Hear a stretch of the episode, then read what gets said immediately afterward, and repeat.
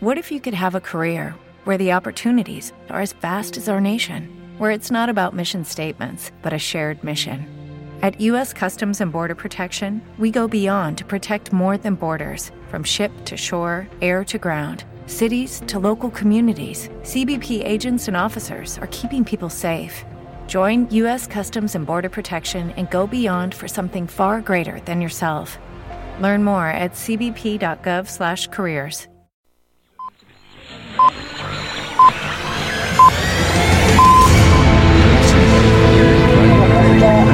clásicafmradio.com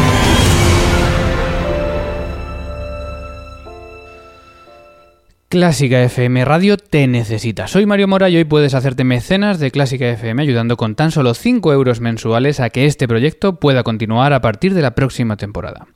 Contribuye a crear una nueva forma de comunicar la música clásica para que todos podamos disfrutar de ella. Entran ya en clásicafmradio.com y hazte mecenas hoy. Solo tú puedes conseguir que Clásica FM sea posible. Son las ocho y media. Innova Música. Todo lo que un artista necesita, patrocina El Ático.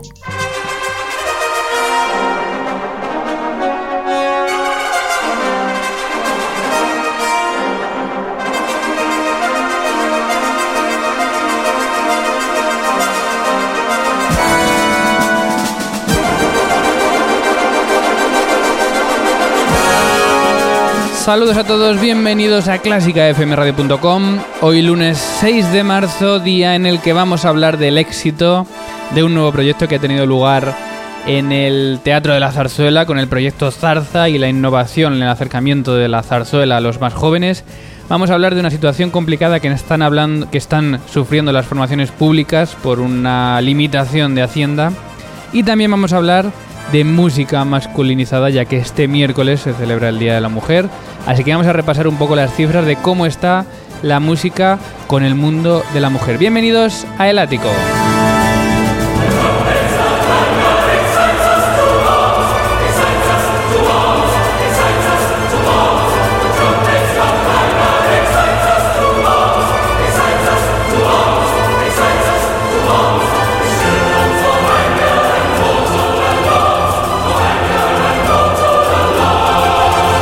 El ático en directo en clásicafmradio.com después del último coletazo del invierno este fin de semana. Algunos hemos visto incluso nevar.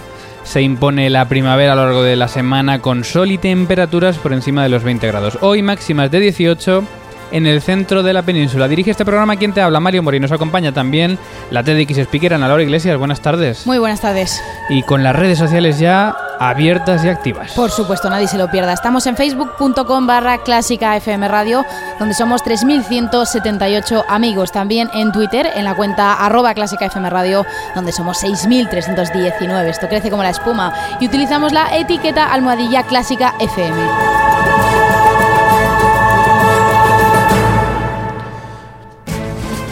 Tenemos una encuesta que se ha cerrado hoy. ¿Te gusta más la ópera o la zarzuela? Lo comentábamos en el Ático 104 en el día Moreno Torroba. Así que luego vemos los resultados y estamos también en otras vías de contacto. También en el WhatsApp, en el 722-254-197. Puedes escribirnos ahí tus notas de voz. 722-254-197.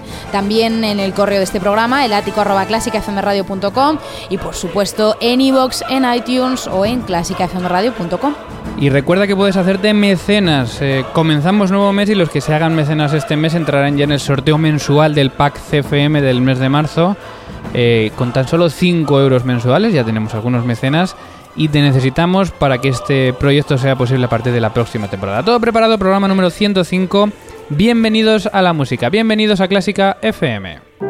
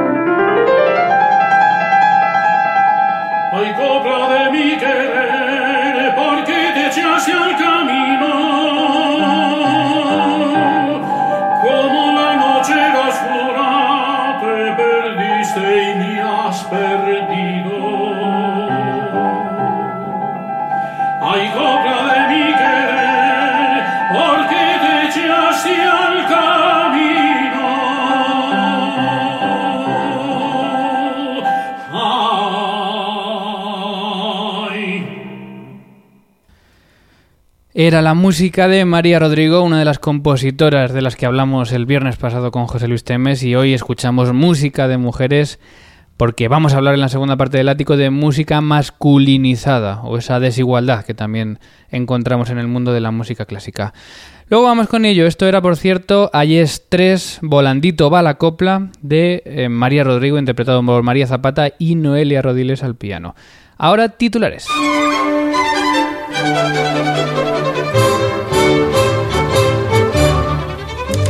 Titulares de este lunes 6 de marzo que tratamos hoy en el ático de clásicafmradio.com y que son tres. La zarzuela más moderna sorprende con gran acogida de público. Con el objetivo de acercar la zarzuela a los más jóvenes, el Teatro de la Zarzuela estrena el proyecto Zarza con una versión libre de la revoltosa con llenos en las ocho funciones entre los días 1 y 5 de marzo.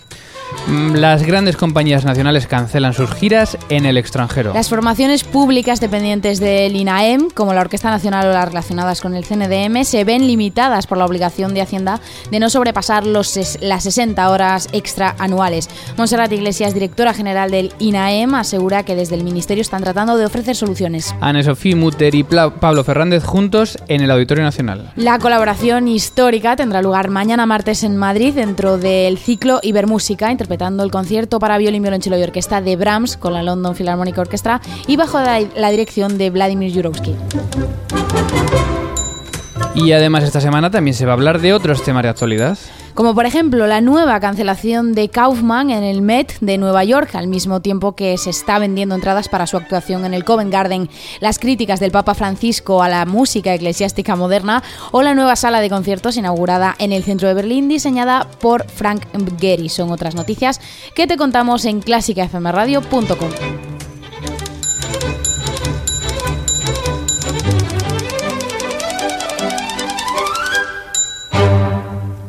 Clásica FM Podcast.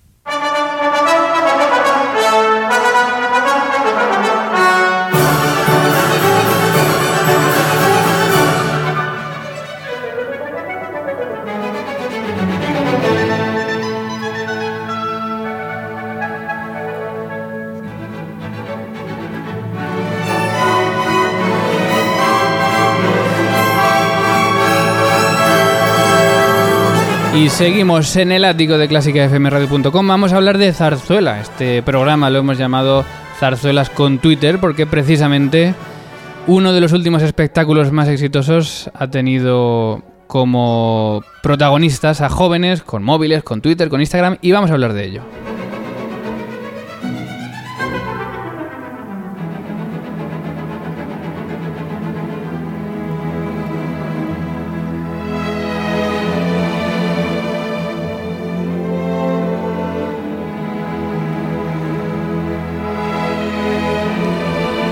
Y estamos escuchando precisamente este preludio de La Revoltosa, la zarzuela que ha sonado estos días en el Teatro de la Zarzuela de Madrid, pero con una puesta en escena bastante novedosa y bastante curiosa. Y vamos a hablar precisamente con el responsable de esto, entre ellos, que ha sido su director de escena, José Luis Arellano. Le saludamos ya que está al teléfono. José Luis, buenas noches. Buenas noches, ¿cómo estáis? Muy bien, en primer lugar, enhorabuena porque creo que ha sido un éxito, ¿no? La verdad que estamos muy contentos, o sea, ha funcionado fa- fantástico, la respuesta por parte del público, tanto joven como adulto, ha sido maravillosa y, la verdad que estamos muy contentos de, de iniciar este primer acercamiento desde el proyecto Zarce, que es el proyecto que ha organizado la zarzuela para esto, a, los jóvenes, ¿no? De, nuestro, de nuestra música lírica, nuestra música española. Bueno, José Luis Arellano es eh, director escénico, ha dirigido obras en el Teatro Real, ha dirigido obras en, el Teatro Lara, en el Teatro María Guerrero. ¿Era tu primera vez en el Teatro de la Zarzuela? Pues como director sí, porque había estado durante muchos años como ayudante y había trabajado mucho en zarzuelas como ayudante de dirección y había hecho cositas pequeñas en otros lugares, pero lo que es en el Teatro de la Zarzuela eh, era mi primera aparición como director y además con un proyecto tan especial como es este, sí. Y estoy muy contento, ¿eh? estoy feliz y espero que espero poder repetir otra vez, otro año. Bueno, vamos a situar a los oyentes. Ha tenido lugar del 1 al 4 de... del 1 al 5 de marzo, ¿no? Han, Eso si- es, han eso sido es. ocho funciones y ha sido un proyecto, como tú decías, el proyecto Zarza, que es, eh, se ha inaugurado con, con este proyecto de la Revoltosa y que lo que busca es atraer a jóvenes a la zarzuela. Sí, realmente tiene como un doble funcionamiento. Por una parte, lo que trata es de que los jóvenes accedan al Teatro de la Zarzuela para escuchar, pues eso, nuestro, nuestro, nuestra zarzuela, nuestro género lírico, y también, eh, de alguna forma, quería abrir la puerta también a un montón de jóvenes que están eh, dedicándose al mundo del arte, a cantantes, actores, artistas en general, que a lo mejor tienen acceso más difícil a ese tipo de teatros por edad, ¿no? Y también acumularles una oportunidad a jóvenes artistas para que estuviesen encima de un escenario y en el y en el foso, porque también la orquesta era una orquesta de cámara compuesta por ocho jóvenes, así que había jóvenes arriba y abajo. He, leído que todos los participantes tenían entre 18 y 28 años. Exactamente, hicimos una selección de pues cantantes y actores entre 18 y 28 años y todos los participantes tienen esa edad. Así que, bueno, casi para la gran mayoría era su primera aparición no solo en el Teatro de la Zarzuela, sino también en el teatro en general, ¿no? Muchos de ellos venían de las escuelas, algún otro tenía otra, más experiencia, pero en general era su primera aparición de todos en el, en el teatro. Bueno, en general no, realmente de todos, en el Teatro de la Zarzuela. Era la primera vez que se subían al escenario, así que imagínate el nervio y la ilusión que tenían todos, ¿no?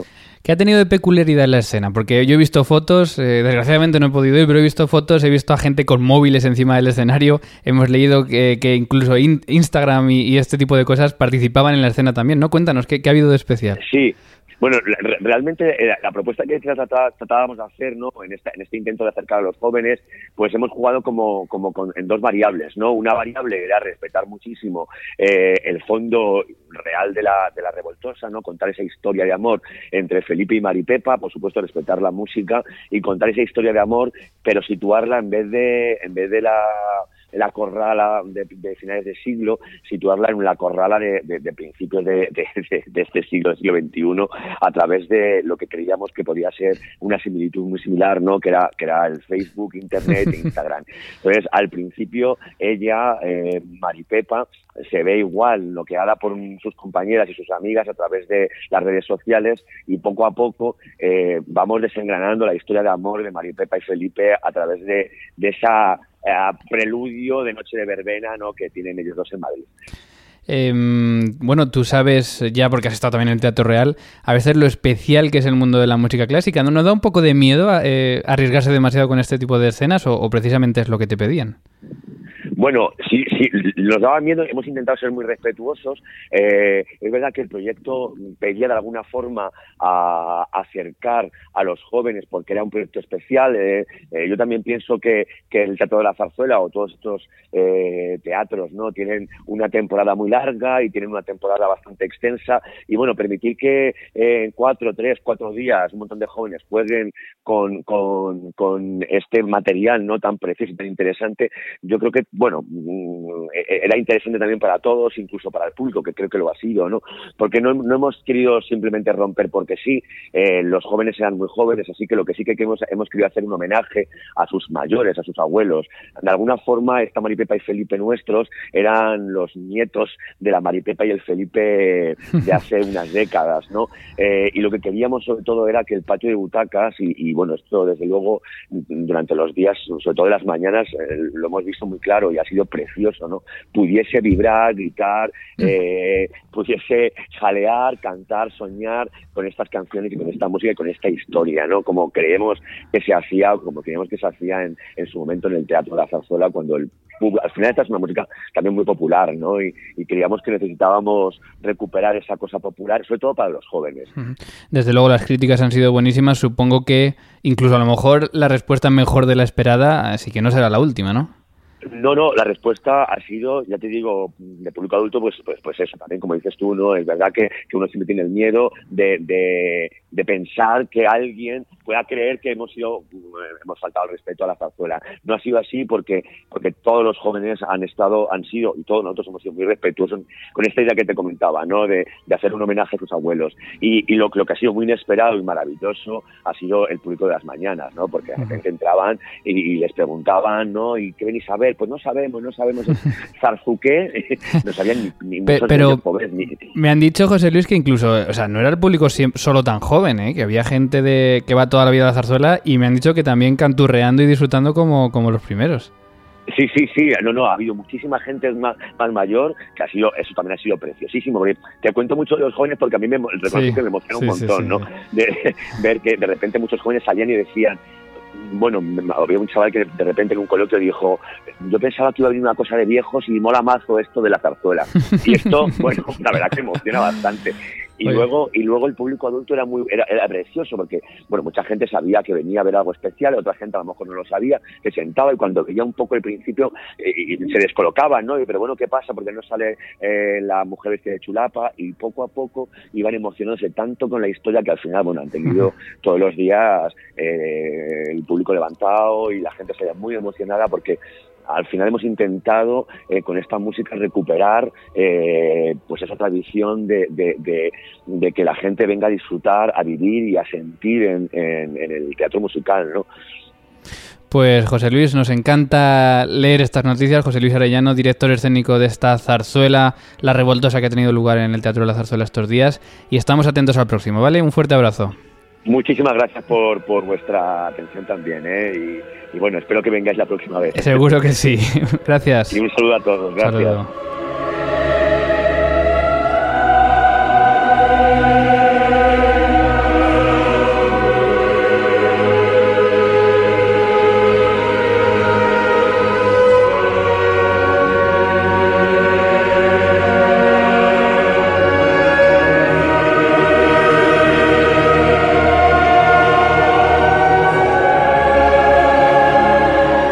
Hemos pasado así casi sin darnos cuenta de la zarzuela a la ópera, porque esta misma semana tenemos otro evento que una innovación y lírica, en este caso de la mano del teatro de la zarzuela, perdón, del teatro real, y que tiene que ver con esta música que está sonando de fondo. El próximo 9 de marzo en el Teatro Real llevará a cines de toda España esta ópera que estamos escuchando, la ópera Parsifal de Richard Wagner, grabada en su escenario la pasada temporada con tecnología 4K, ultra alta definición, tecnología UHD. Uh, 4K, UHD, pero esto qué es más que HD todavía? Pues mira, la tecnología UHD permite una resolución cuatro veces superior a la alta definición convencional.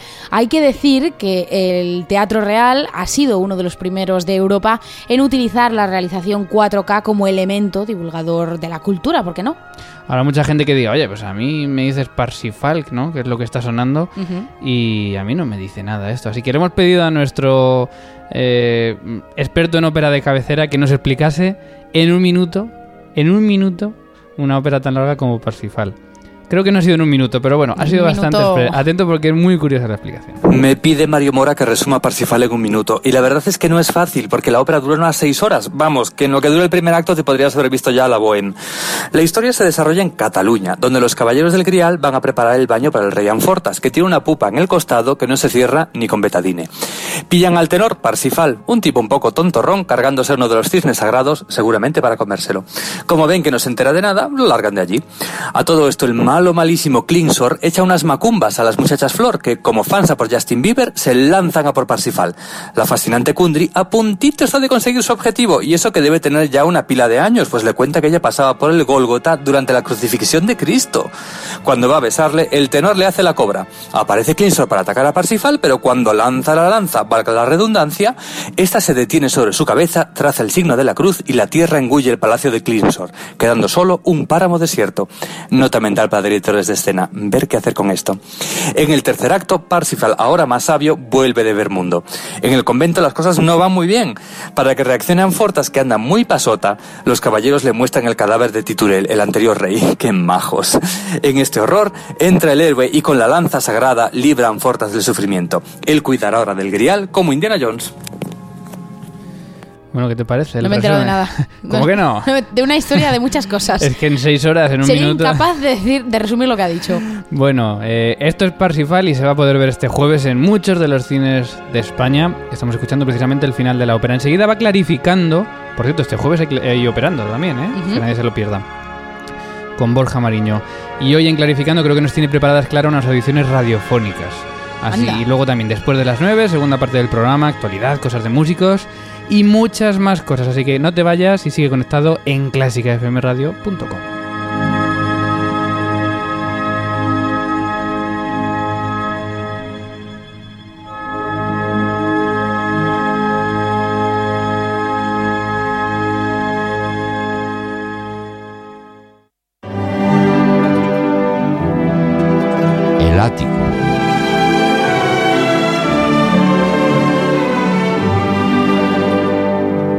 Mario Mora y Ana Laura Iglesias.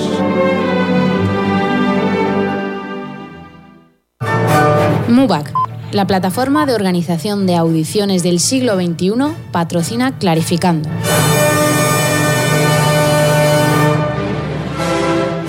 Clarificando.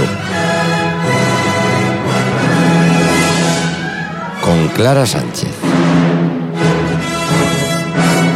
Clara Sánchez, buenas tardes. Hola, muy buenas tardes, Mario. Y ha llegado, ha llegado lo prometido, ha llegado lo que habíamos dicho que iba a pasar en Clarificando, en la sección de audiciones de orquesta.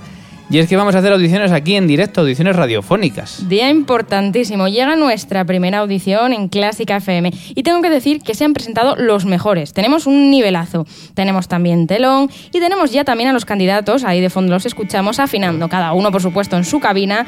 Y ya con su número de participantes. Bueno, dando ejemplo, claro que sí. Solo espero que no se nos quejen luego los vecinos con tanto violín por aquí. No, no, no, seguro que no, porque como decíamos, son todos muy, muy buenos.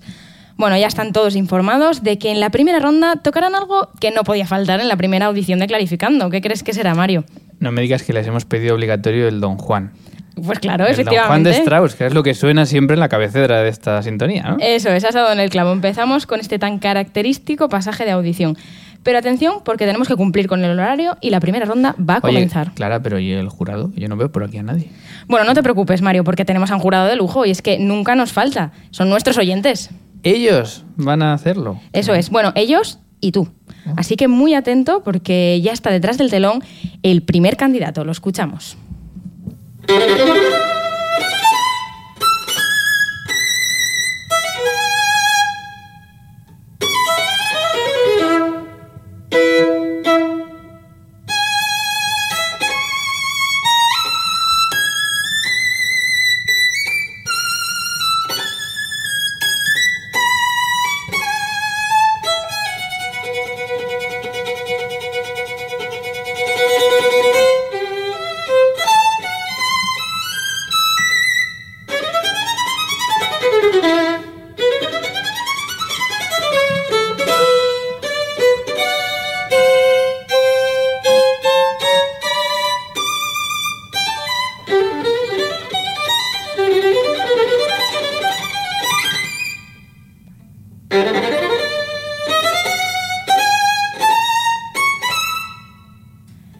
Bueno, yo voy a ir apuntando porque creo que esto va a estar muy complicado, ¿eh, Mario? Como sean así todos de- así de buenos, yo no sé qué vamos a hacer. Hombre, tenemos un nivelazo ya lo- en este país, ya lo decía yo siempre. Atención, que está ya preparado el segundo.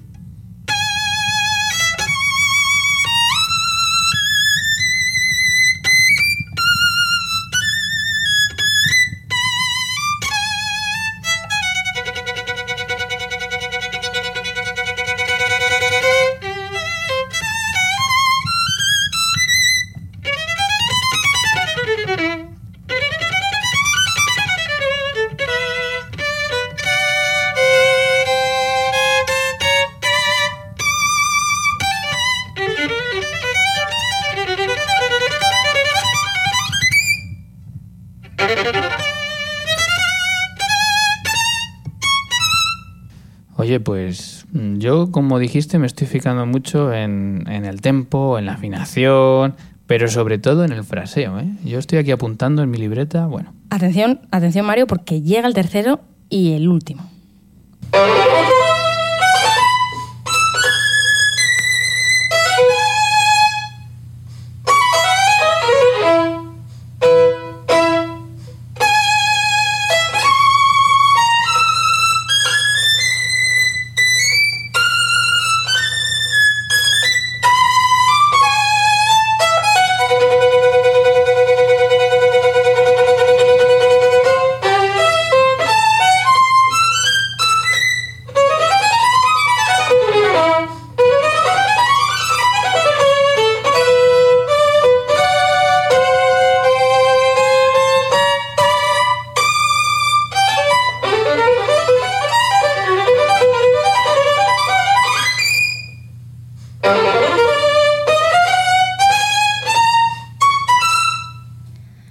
Ahora sí, hemos finalizado la primera ronda. Nos estamos poniendo la piel del jurado y hemos escuchado tres fragmentos. Imaginaros escuchar 100.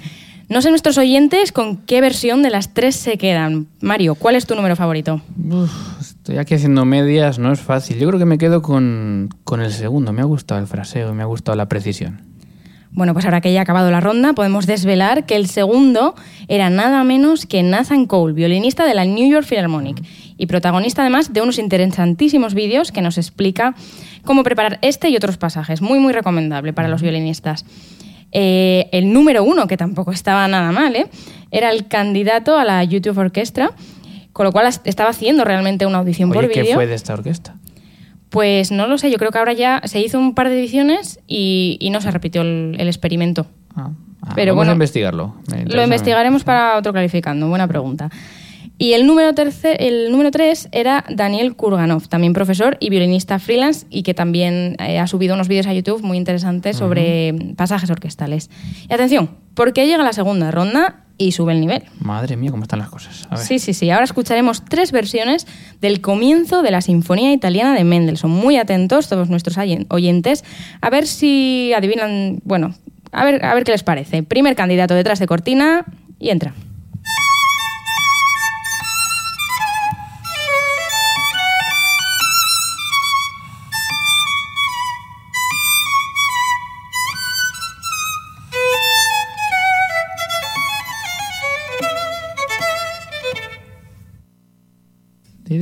Cómo me gusta a mí esta sinfonía. ¿eh? Vale, vale, Mario, pero atención porque llega el segundo. No podemos hablar tanto.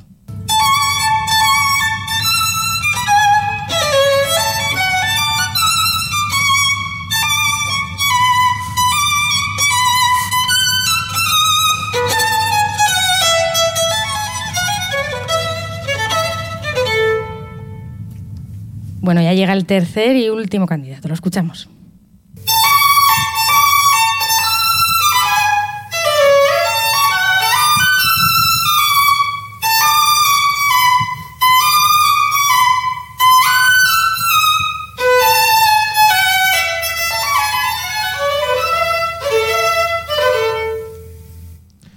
Se nota, Clara, que está ya en la última ronda, ¿eh? Vaya nivel. Vaya candidatos, bueno, de todo el mundo han venido a hacer la audición de Clásica FM Radio de violín.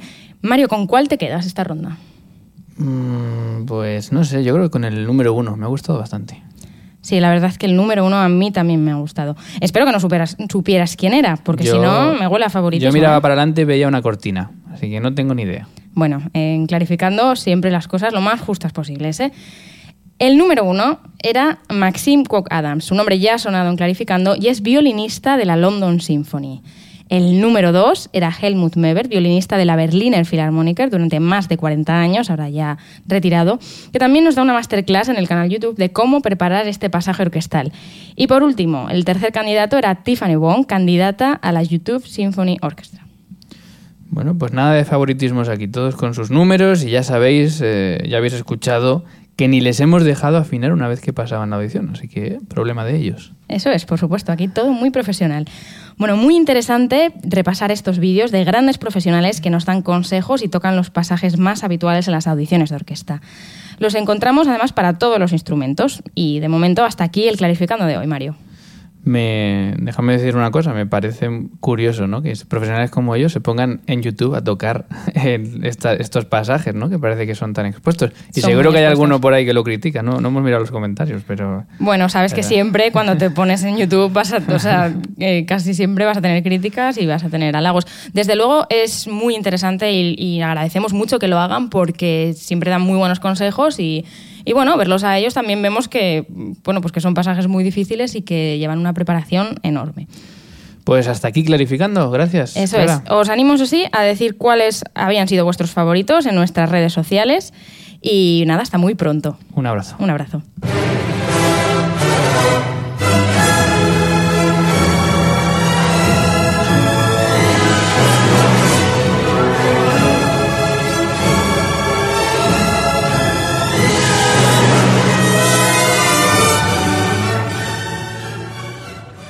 This is the smell of a warm three day old egg salad sandwich in a wimpy trash bag. Whippy, whippy, whippy! Blech. And this is the smell of that same sandwich in a hefty, ultra strong trash bag with new Fabuloso lemon scent. Hefty, hefty, hefty! Smell the difference? When life gives you stinky, get Hefty Ultra Strong with new Fabuloso lemon scent. It smells like clean, freshly picked lemons. So no matter what's inside your trash, you can stop the stink and smell the lemon.